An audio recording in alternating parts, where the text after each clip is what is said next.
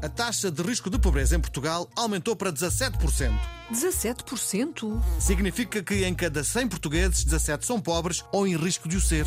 E a desigualdade está a aumentar. Os 10% mais ricos estão cada vez mais longe dos 10% mais pobres. E não há forma de nivelar um pouco as coisas? Nivelar como? Dar mais dinheiro aos 10% mais pobres? Mas isso só seria possível se tirássemos dinheiro aos 10% mais ricos. Não se iria fazer uma crueldade dessas.